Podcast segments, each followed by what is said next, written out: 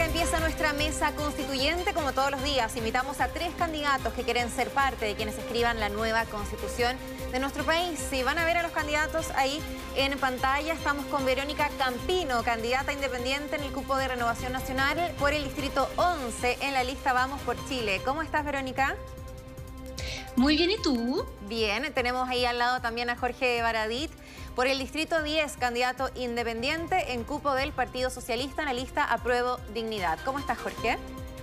Muy bien, muchas gracias por la invitación. Gracias a ustedes por participar en un panel que esperemos sea de A3 porque estamos esperando a Gabriel Gurovich, candidato independiente por el Distrito 10, que no se ha podido conectar todavía. Así que en caso de que aparezca se va a sumar un, compañero de panel para ustedes. Por ahora vamos a partir entonces con sus dos propuestas. Cada uno de ustedes va a tener dos minutos para presentarnos su propuesta y luego el otro va a poder eh, rebatirla, aportar, en fin. Y ahí vamos a tener un debate. Verónica, vamos a partir con tu propuesta. Tanto el padre como la madre deben tener la misma responsabilidad en el cuidado, educación y crianza de sus hijos. ¿Debe estar esto definido en la Constitución? ¿Y cómo? Tienes dos minutos. Yo creo que es muy importante que la corresponsabilidad, que es el concepto que ambos padres, padre y madre, sean responsables del cuidado y la educación de sus hijos y de sus hijas, y yo creo que tiene que estar en la Constitución. ¿Por qué? Primero, porque es una señal para avanzar hacia el cambio cultural que necesitamos, donde hoy día tenemos que las leyes y la cultura también dice que la, sea, entiende que la responsable del cuidado de la educación de sus hijos es la mujer. Y eso perpetúa roles culturales que tenemos que avanzar a cambiar. ¿Para qué? Para que tanto padre como madre decidan el proyecto de vida que quieran hacer y no sean ni las leyes ni la cultura la que lo decía. Y también es importante porque hoy día tenemos muchas leyes que le asignan el derecho eh, de, cuidado y educación de hijos solamente a la madre. ¿Y eso qué hace? De nuevo, perpetuar estos estereotipos culturales. Incluso el postnatal parental, estos son los últimos tres meses del postnatal, que puede hacer uso el padre, eso lo puede hacer si que la madre se lo extiende. Entonces yo creo que tenemos que empezar a trabajar y a entender que la educación, la crianza y el cuidado de los hijos es responsabilidad de padre de madre, tiene que estar en la Constitución, va a aportar hacia un cambio cultural y luego tiene que permear hacia todas las leyes para que las leyes también así lo eh, incorporen. Perfecto, muchas gracias eh, Verónica por entregarnos tu propuesta. La vamos a empezar a comentar entonces. Eh, Jorge, hablaba Verónica respecto a la corresponsabilidad parental. Eh, las mujeres, por ejemplo, se han visto súper perjudicadas durante esta pandemia por el hecho de tener que quedarse en la casa al cuidado de los niños. Bueno, también porque al ganar menos muchas veces, ¿quién se queda en la casa? El que gana menos, que se quede en la casa. Eh, y acá lo decía claramente Verónica, se requiere un cambio cultural, pero pueden pasar muchos años para que se produzca este cambio cultural. ¿Cómo acelerarlo? ¿Se puede plasmar en la nueva constitución? ¿Qué crees tú? Es muy difícil incorporar en una constitución una materia, como, te, como dices tú, que es, de, que es cultural. Em, desde mi punto de vista, por supuesto que la constitución debe ser completamente escrita, no solamente en una forma de acápite, lo que corresponde con la paridad de género y lo que corresponde con el énfasis que hay que hacer en muchos casos en, la, en, el tema de la mujer. Yo, yo estoy más inclinado a que se escriba una constitución em, orientada hacia las personas y sobre todo considerando que hoy día eh, no es padre o madre los únicos ejemplos de familia que se pueden, que se pueden eh, presentar. Eh, yo soy partidario de la, de la adopción parental, soy partidario de proteger la familia en todas las formas en que esto se, se, se, presente y por una responsabilidad, una corresponsabilidad de los integrantes de esa familia, sean padres, madres o, o, quienes, o quienes, corresponden. En, sí estoy de acuerdo en que el, el, el niño debe tener eh, de alguna manera, y eso es algo que sí creo que es, importante conversar en la Constitución, eh, creo que debe ser parte de la Constitución, que los derechos del niño están por encima de los derechos de, de cualquier, de cualquier integrante de la sociedad. Deben tener un estatus superior a cualquier otro. Eso estoy de acuerdo. Verónica, ¿estás de acuerdo con ese último punto? Yo creo que es muy importante, eh, como dice Jorge, que esté la protección de los niños, de las niñas y de los adolescentes en la nueva constitución. Yo creo que también es un punto. Ahora, yo creo que este es un principio. La corresponsabilidad parental es un principio y que hoy día está en el Código Civil. Y yo creo que, ¿por qué no le darle a la Constitución? Porque, insisto, va a mandatar a que todas las leyes incorporen al padre y a la madre como responsables del cuidado de la educación de sus hijos y no sea como pasa ahora, que tenemos leyes, como la ley de Salacuna, que dice que todas las empresas con 20 o más mujeres trabajadoras tienen que proveer eh, sala cuna para los hijos e hijas de madres trabajadoras menores de dos años. Entonces, esas leyes están perjudicando hoy día el empleo de la mujer. Entonces, si tenemos este principio de corresponsabilidad parental y que inspire las otras leyes y que, las, y que en el fondo eso va a ayudar al cambio cultural que estamos hablando, por sí solo no es condición suficiente, no tengo duda de aquello, pero que va a aportar, yo creo que va a aportar. Verónica. Y también va a aportar, dime. Sí, es que tú hablas de un cambio cultural y también me, hablas de eh, el padre y la madre, pero no puede ser la madre y la madre y el padre y el padre. ¿Qué es lo que apunta, por ejemplo, Jorge? Tú, tú no, no, se debiese incorporar más que nada esa figura, porque podríamos pensar, por ejemplo, en eh, una situación donde un niño tenga dos papás o tenga dos mamás. La sí, o sea, yo creo que yo, yo creo que en el fondo la familia, la concepción de familia no tiene que estar en la Constitución, la definición de familia no tiene que estar en la Constitución. Y en el fondo si es madre, si es madre, si es padre, eso se verá después eh, por la ley. Pero lo que yo voy, que creo que es importante, es reforzar que la mujer no es solamente la responsable del cuidado de la educación de sus hijos. Eso es lo que yo creo, o sea, a nivel de derechos, todos son para las mujeres. Yo entiendo que estamos en cambio cultural y que la familia pueden ir cambiando, pero creo que es importante el concepto de la corresponsabilidad parental, que las mujeres no son las únicas eh, eh, responsables del cuidado de la educación de los hijos y de las hijas. Jorge. No, me, sigo, me mantengo en lo mismo. Yo creo que la Constitución son esas grandes ideas, grandes valores y procedimientos y tenemos, si queremos también dar un paso adelante culturalmente, tenemos que dejar de hablar de lo que corresponde a un hombre o lo que corresponde a una mujer o lo que no le corresponde a un hombre y le corresponde a una mujer. Estamos hablando de personas. Las personas que están a cargo de un, niño, por supuesto que son corresponsables. Y cuando nosotros tengamos que, hacer materia, materia de ley ahí, en, en, lo que corresponde a la familia, como dicen como dice Verónica, definiremos lo que corresponde a familia y cuáles son las responsabilidades, y, ahí entra, por supuesto, lo, que le corresponde a un niño. Pero la Constitución, por encima de todo, la protección al niño, por encima de todo, eh, niños, niñas y adolescentes, y em, las responsabilidades son atribuibles a personas, excepto, excepto en las materias donde eh, sea específicamente importante declarar eh, las cuestiones que le corresponden a la, mujer. Estamos en una sociedad que requiere eh, nivelar una, una, histórica, un histórico desbalance y tenemos que hacer énfasis en, una constitución con, que ya hoy desparitaria y que tiene que, tiene que ser importante en las materias de género. Pero en este caso creo que debe estar, eh, creo que debe ser materia de ley. ¿Y cómo se puede, eh, Verónica, generar esa, esa nivelación? Porque acá sí estamos hablando y si estamos insistiendo en que eh, la mujer se lleva toda la carga, es porque efectivamente hay roles, por ejemplo, los cuidados, los cuidados de los niños, los cuidados de los adultos mayores también. En general, esa carga se la lleva la mujer.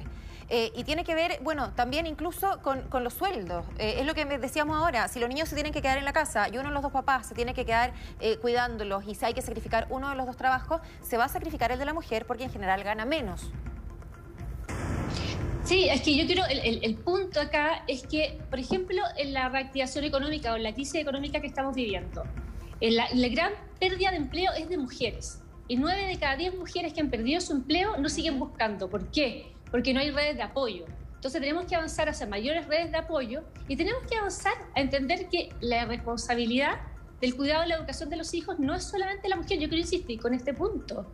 Yo, conozco muchos casos de hombres que quieren hacer uso del postnatal parental y que no lo hacen porque es mal visto la empresa, porque es algo de la mujer. Es, es una de las principales barreras para que la mujer pueda acceder y se pueda desarrollar remuneradamente, digo, es el cuidado de los hijos y de las hijas. Eso es una realidad que hay. Entonces yo creo que tenemos que avanzar. No es la única forma, por supuesto, tenemos que ayudar a mayores redes de apoyo, tenemos que incentivar también que haya paridad entre hombres y mujeres en los órganos colegiados. Hay muchas otras cosas que podemos hacer. Pero esto es un punto importante, de entender que el rol de cuidadora no es solamente la mujer, porque insisto, las leyes hoy así lo entienden. La ley de salacuna así lo entiende, la ley de alimentación del hijo menor de dos años así lo entiende, de, perdón, no alimentación, es la, licencia para cuidar de un hijo menor de un año, así lo entiende. Entonces, ¿cómo vamos a cambiar esas leyes? Eh, más bien, si seguimos con, con, esas leyes, ¿cómo vamos a tener el cambio cultural? No sé, no sé me explico. Por eso es importante que esté a nivel constitucional, para que ahí me, de, permee para abajo esas leyes que hoy día existen y perjudican a la mujer. O sea, que se apliquen, básicamente. Jorge, cerramos el debate contigo. Perfecto. Sí, bueno. Por eso. Adelante. Dime. No, no, no, te escucho. No, dime, dime. No, es que Lo que quería decir es que lo que quería decir es que estoy completamente de acuerdo. Lo que pasa es que no podemos meter todo en la Constitución. En la, Constitución son criterios amplios. No podemos estar hablando de las tasas de interés. No estamos, yo creo que Verónica sería una buena subsecretaria de la, de la niñez.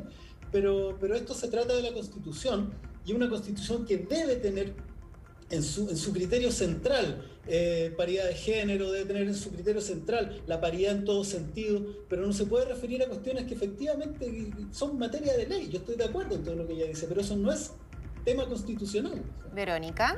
Entonces, entonces, pero entonces, ¿cómo logramos cambiar todas las leyes que hoy día están, que como la ley de Salacuna, como las leyes que solamente le dan el derecho a la mujer? ¿Cómo lo cambiamos si no inspiramos el principio de corresponsabilidad en la nueva constitución? ¿Cómo lo hacemos? Es cuando, es cuando tú dices que todas las personas tienen igualdad de derechos, igualdad de oportunidades, y de ahí surge, sin duda, por abajo. Eh, llueve, ¿no? Esta idea de paridad, de igualdad de género y de responsabilidad y corresponsabilidad en cualquier área, no solamente en el área de la niñez, eh, se vuelve recursiva la Constitución. Bueno, estamos de acuerdo que no estamos de acuerdo. Yo creo que es un principio que tiene que estar en la nueva constitución. Yo creo que es una buena idea. Hay abogados constitucionalistas que están de acuerdo con esto. Eh, y la verdad es que prefiero ser constituyente que subsecretaria de la niñez hoy por hoy. Para eso soy candidata. Pero está bien, esto es parte del legítimo debate que no vamos a estar de acuerdo en todo. Sí, claramente. Bueno, hay varios que dicen que tienen puntos que quieren consignar en la Constitución y otros dicen, bueno, no se puede poner todo en la Constitución porque si no tendría 10 tomos. Vamos a seguir avanzando y vamos a escuchar la propuesta de Jorge Baradit. Jorge, el rol de las policías y de las Fuerzas Armadas ha estado en la mira y tú propones una reestructuración de ellas plasmado en la Constitución. ¿De qué manera debe quedar consagrado? Tienes dos minutos. Sí, las Fuerzas Armadas chilenas es un problema de origen, es un ejército que nace en la colonia como un ejército de ocupación. Ellos protegían lo que se entendía como la civilización, que era la ciudad empalizada, y afuera estaba la indiada. Em, hoy día es un poco lo que ocurre con el oasis, ¿no? el famoso oasis. Eh, ha sido históricamente el freno de mano de la, de la derecha para contener al interior del país los levantamientos sociales, la efervescencia popular, eh, lo hemos visto a lo largo de nuestra historia, muchas masacres, asesinatos, eh, es más bien una, una especie de suprapolicía.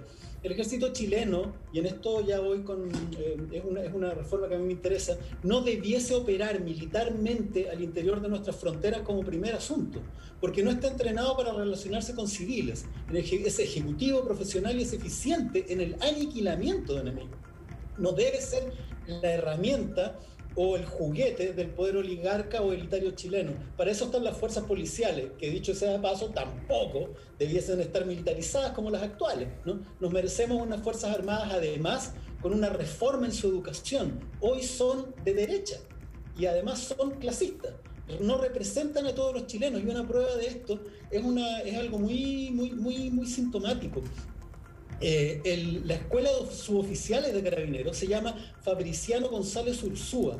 Los suboficiales aprenden que eh, su héroe es un carabinero caído durante el golpe militar del 73. Ese es el mensaje que se le da la, instrucción a sus educandos, ¿no? Que existen unos y que existen otros.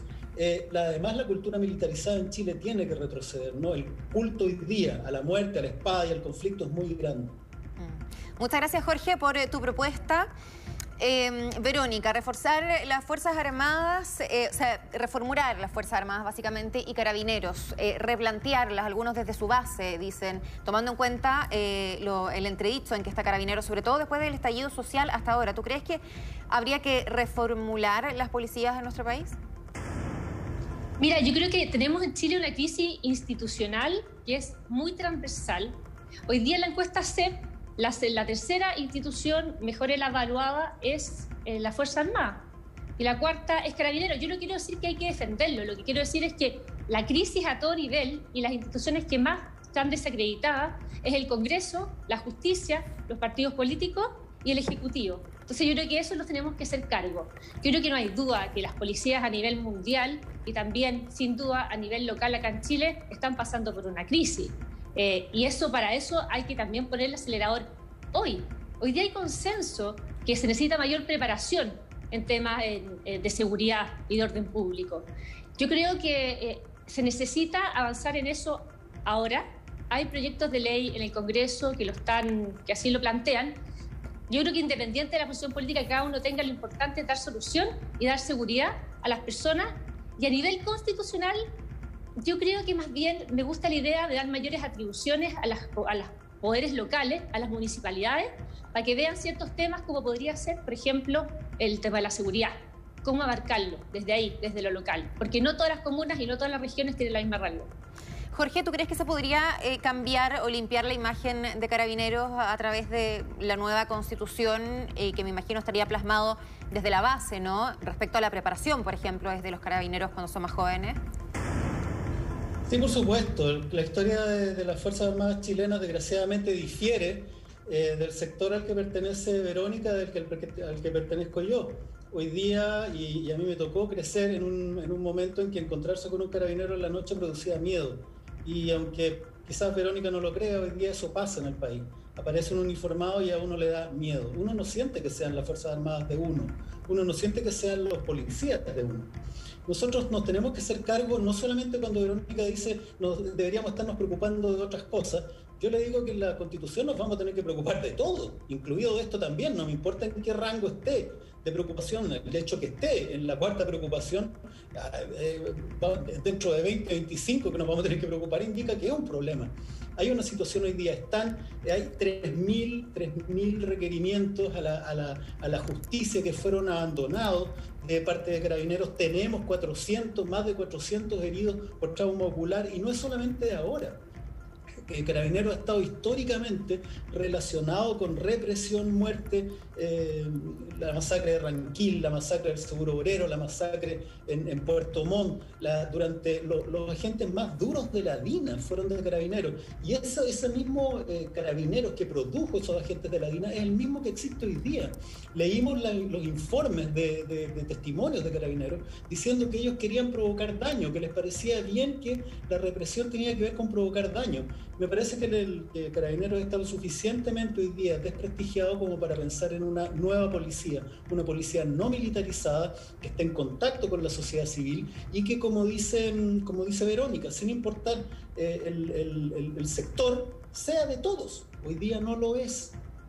¿Crees que primero para que pase todo eso tendría que haber una especie de mea culpa por parte de Carabineros después de todo lo que ha, pasado, post estallido, Gustavo Gatica, etcétera, eh, la serie de incidentes que hemos, que hemos visto, Jorge?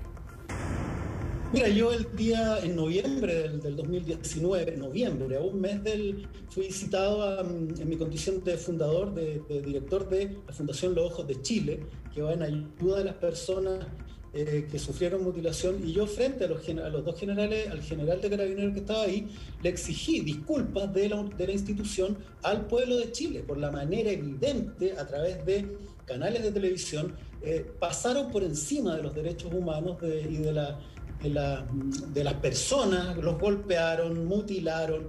Eh, tenemos casos como el de Gustavo, como el de Fabiola, que son personas a las que el Estado, a través de Carabineros, les regaló no un moretón, no una fractura, una discapacidad de por vida. Y no hemos tenido una sola referencia al respecto. No puede ser que, esta, que, uno, eh, que uno reconozca en las Fuerzas Armadas y en Carabineros un sector que es derecha o derechamente de ultraderecha, una vez que se retiran o, ejercen sus cuestiones de orden ciudadano. Acá tiene que haber una, eh, uno de los peores errores que se ha cometido es la politización de las Fuerzas Armadas. Tienen que volver a pertenecerle a todo el país las Fuerzas Armadas tienen que funcionar militarmente desde las fronteras hacia afuera, como cualquier Fuerza Armada, y la policía, el interior, tiene que ser civil, tiene que ser una policía entrenada para relacionarse con civiles, no esta policía que dispara a, los ojos, que dice que quiere ocasionar dolor y que golpea porque está entrenada para hacerlo em, y provocar daño. Verónica, ¿qué te parece esta idea de la policía civil, de acercarla a la gente realmente? Mira, yo creo que, y, que yo estoy de acuerdo contigo, Jorge, que tenemos que buscar una policía y una fuerza armada de los cuales todos nos sintamos parte, que respetemos y que, que, nos sintamos representados. Yo creo que eso sin duda tiene que ser así, y no solamente con, con, las policías, sino que con todas las instituciones. La crisis institucional es muy fuerte, y cuando yo comentaba lo de la encuesta del CEP, es que la, en las, todas las instituciones están todas muy, muy mal, o sea, bajo, baja evaluación, pero Carabineros y Fuerza Armada dentro de tienen una mejor evaluación. Ahora, dicho eso, creo que tenemos una crisis a nivel policial, global, institucional, que tenemos que hacernos cargo. Y hay que ver cómo se prepara mejor a, las instituciones para que justamente lo que dice Jorge no pase. ¿Quién quiere un país donde terminan eh, con situaciones de discapacidad?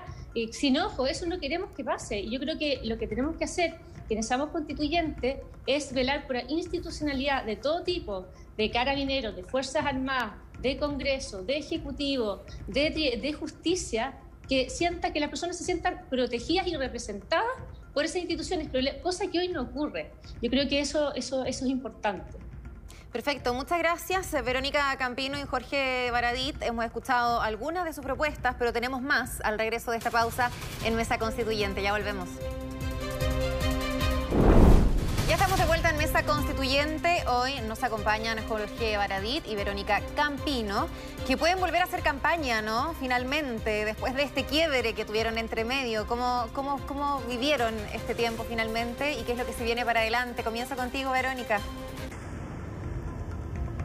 ¿Me escucháis bien? Sí, perfecto. Ya, bueno, fue un tiempo que hubo que repensar todo, eh, cómo, cómo hacer una, una estrategia de, elecciones en pandemia muy difícil, pero yo creo que nos hemos centrado mucho en nunca dejar de conectarnos con las personas.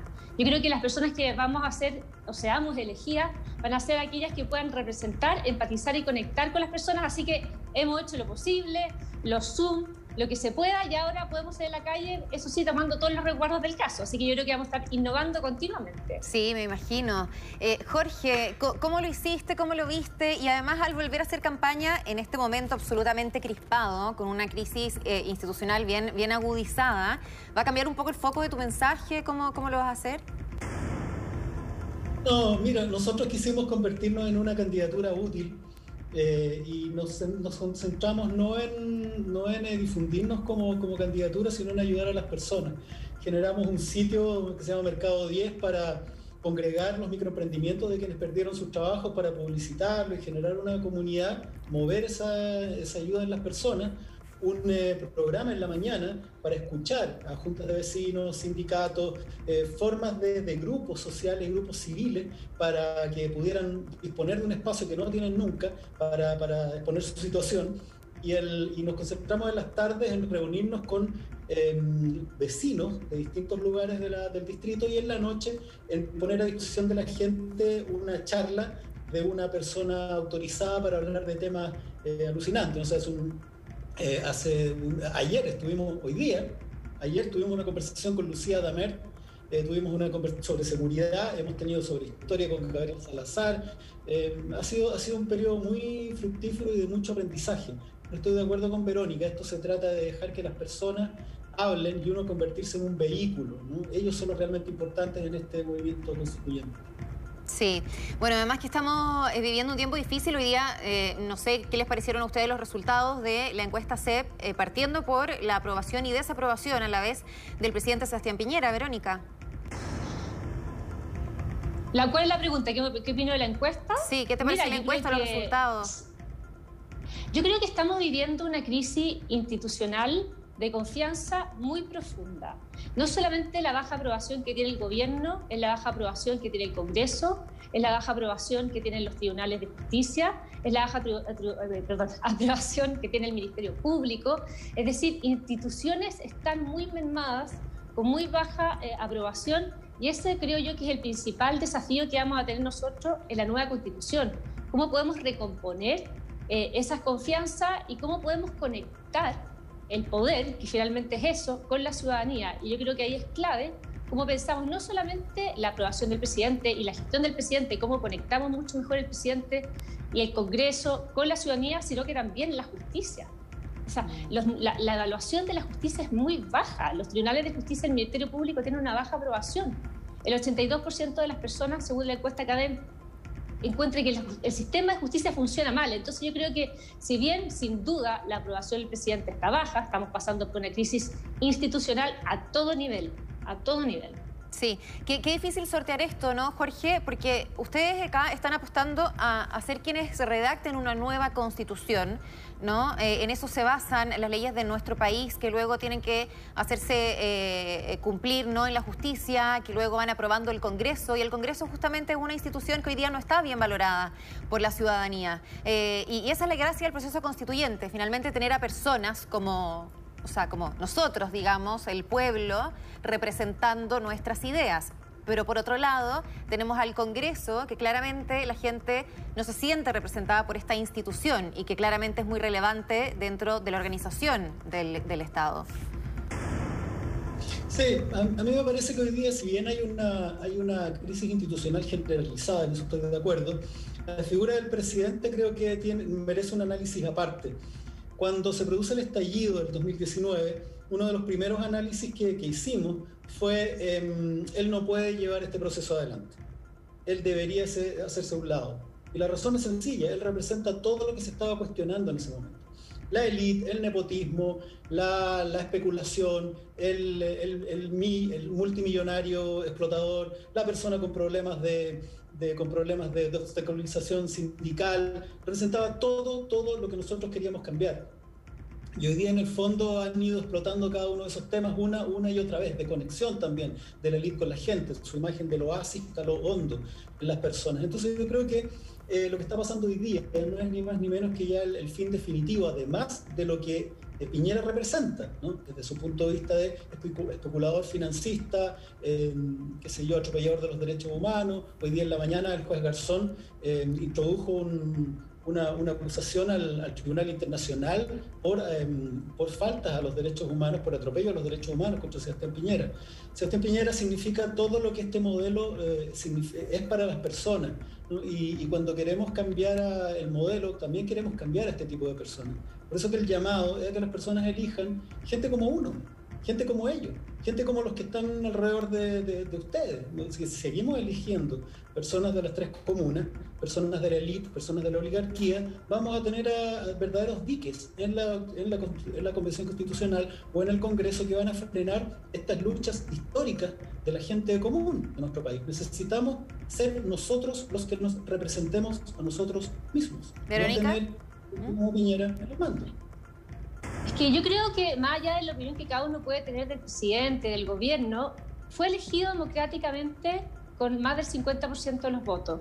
Eso es lo, que, es, lo que pasó. Tenemos que respetar las reglas que tenemos democráticas. Nos guste o no nos guste quién está en el poder. Entonces, si no podemos decir que no nos gusta el presidente, lo vamos a votar. Para eso hay causas institucionales que tendrán que seguir ahí. Pero yo creo que quiero insistir que la crisis es a todo nivel.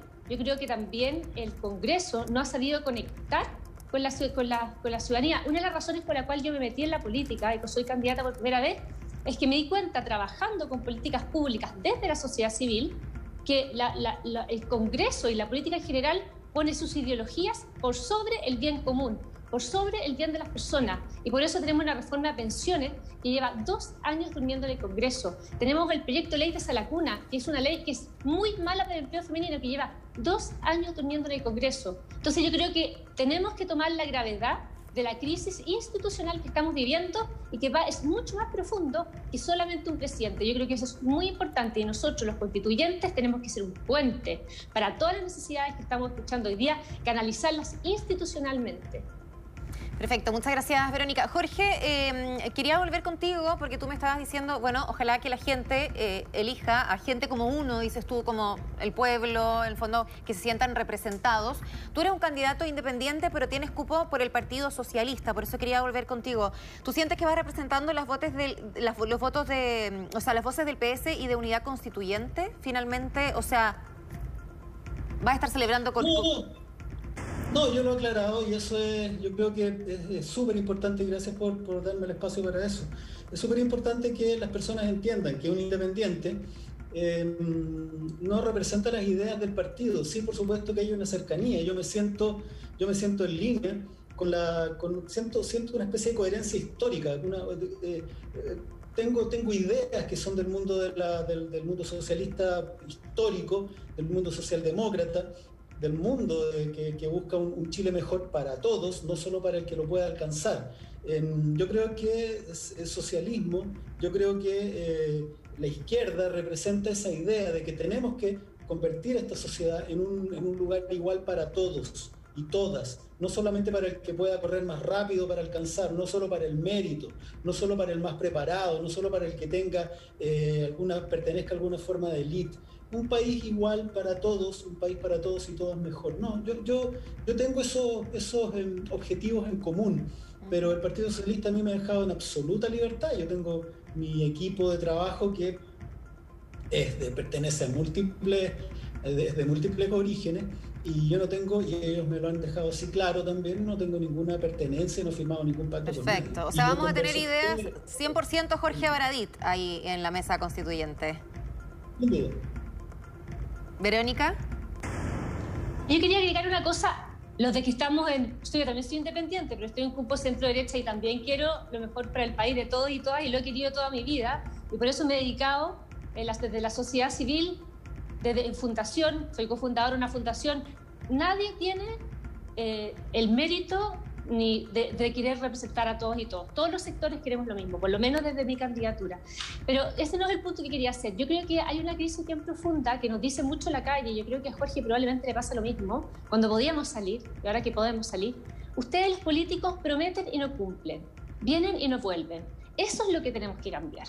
¿Cómo cambiamos eso? Yo creo que los, constituyentes vamos a tener que tener una sede, una o más sedes en el distrito, de forma que podamos estar informando sobre lo que está pasando en el proceso y ir continuamente retroalimentando la opinión de vecinos y vecinas que no sea solamente lo que tuvimos en el periodo de campaña, que sea un continuo, porque de otra forma eh, vamos a estar con las mismas prácticas de prometen y no cumplen, vienen y no vuelven. Sí. yo creo que es muy importante esa retroalimentación que haya eh, a nivel desde mi punto de vista, constituyente con sede en el distrito, escuchando a los vecinos y las vecinas. Ese es un punto bien importante y que han compartido con nosotros varios candidatos ¿ah? a, constituyente, que es cómo hacer que los ciudadanos, más allá de haber votado para el plebiscito, podamos seguir participando dentro de este proceso cuando ya se instaure esta mesa. Bien, tenemos que comenzar a cerrar ya eh, eh, la conversación. Sí, Jorge, antes tú primero. No, que, me parece muy bueno que Verónica sea independiente en ese pensamiento porque su sector le negó el acceso a los estudiantes y mayores de 16 años la posibilidad de participar del proceso constituyente. Así que estoy muy feliz que, que ella piense distinto. Bien, Verónica, eh, vamos a ahora darles eh, tiempo, porque ahora que se puede volver a hacer campaña, y sabemos que sobre todo a los independientes les cuesta más, les vamos a dar un minuto para que se dirijan cada uno a su electorado y les digan por qué tienen que votar por ustedes para redactar la nueva constitución. Vamos a comenzar contigo, Verónica Campino, candidata independiente en cupo de renovación nacional por el distrito 11. En la lista Vamos por Chile. Tienes un minuto. Yo creo que eh, hoy en día decir voten por mí, eh, no, sé si va, va, a ser tan útil, pero sí pido que se informen y se voten muy informadamente. Mi razón de querer ser constituyente es muy profunda y tiene que ver de cómo conectamos las instituciones de nuevo con la ciudadanía, cómo conectamos el poder judicial, que hoy día las personas lo sienten lejanos, que no se sienten protegidos por el poder judicial, cómo lo conectamos con las personas. Hemos planteado que se elijan los fiscales, el fiscal nacional y los fiscales regionales como una forma de que haya esta conexión y se entiendan los problemas de los vecinos y las vecinas a la hora de tramitar las causas en fiscalía. Y así también en el Congreso, cómo conectar con las personas. Eh, y eso a mí me motiva muchísimo. Lo he hecho toda mi vida. Yo siempre he querido ser agente de cambio cuando he visto que las cosas no han funcionado bien. Lo hice cuando tuve mi niñita, tuve las trillizas, me di cuenta del castigo que había en la maternidad. Fundamos la Fundación Chile Mujeres y ahora al ver que la política, que el poder pone la ideología por sobre el bien común, quiero entrar a la política, quiero ser constituyente, estoy muy convencida de aquello. Perfecto, muchas gracias Verónica. Jorge Abradit, candidato independiente en cupo del PS por el Distrito 10, en la lista Prueba Dignidad. Tienes un minuto también, por supuesto, para dirigirte libremente a tu electorado. Vamos. Yo soy nieto de, un obrero del Salitre, soy nieto de una campesina, hija de inquilinos de la zona central ellos se fueron a Valparaíso y se convirtieron en obreros, que padecieron todo lo que padecieron los obreros. Sus padres, o sea, sus hijos, llegaron a esta educación media. Y yo soy el primer eh, universitario de mi, generación. Eh, yo lo que quiero es continuar simplemente con la lucha de mi familia, y la de otras miles, millones de familias que como la nuestra han cruzado el siglo XX completo y ahora el XXI para alcanzar un país más digno y justo para todos. Mi objetivo es llevar sobre mis hombros a ese abuelo, a esos tíos que no pudieron ver el país que vamos a construir y que padecieron un, Chile cruel. Tenemos toda la esperanza, tenemos todo el corazón puesto en que vamos a producir este cambio para que Chile nunca más sea un país cruel, sea un país justo para todos y para todas. Muy bien, te quedaron seis segundos que podrías haber aprovechado. Si quieres, lo, seguimos, te, te los puedo descontar ahora. No, sí, te lo puedo dar ahora. Mí, distrito 10 y YB23. Oye, eso es importante, ¿verdad? No lo habíamos dicho. Sí, pues, todavía estamos esperando que se conecte Gabriel Gurovich. Eh, lamentablemente no pudo llegar a la conversación, pero estuvo muy interesante. Gracias a ustedes dos. Verónica Campino y Jorge Baradit, que les vaya muy bien en lo que se viene. Éxito. Muchas gracias. Y Distrito 11 es el mío, no sé si me queda un segundo. Que estén muy bien. Chao. Que estén muy bien. Chao. Bien, y gracias a ustedes también por acompañarnos como siempre en nuestra mesa constituyente. Sigan nuestras redes sociales, ahí encuentran este y los debates que hemos hecho anteriormente. Estamos en Instagram con el arroba megapluscl, lo mismo en Twitter. Nos vemos mañana, pero quédense acá porque ya siguen las noticias con Mega Noticias Alerta.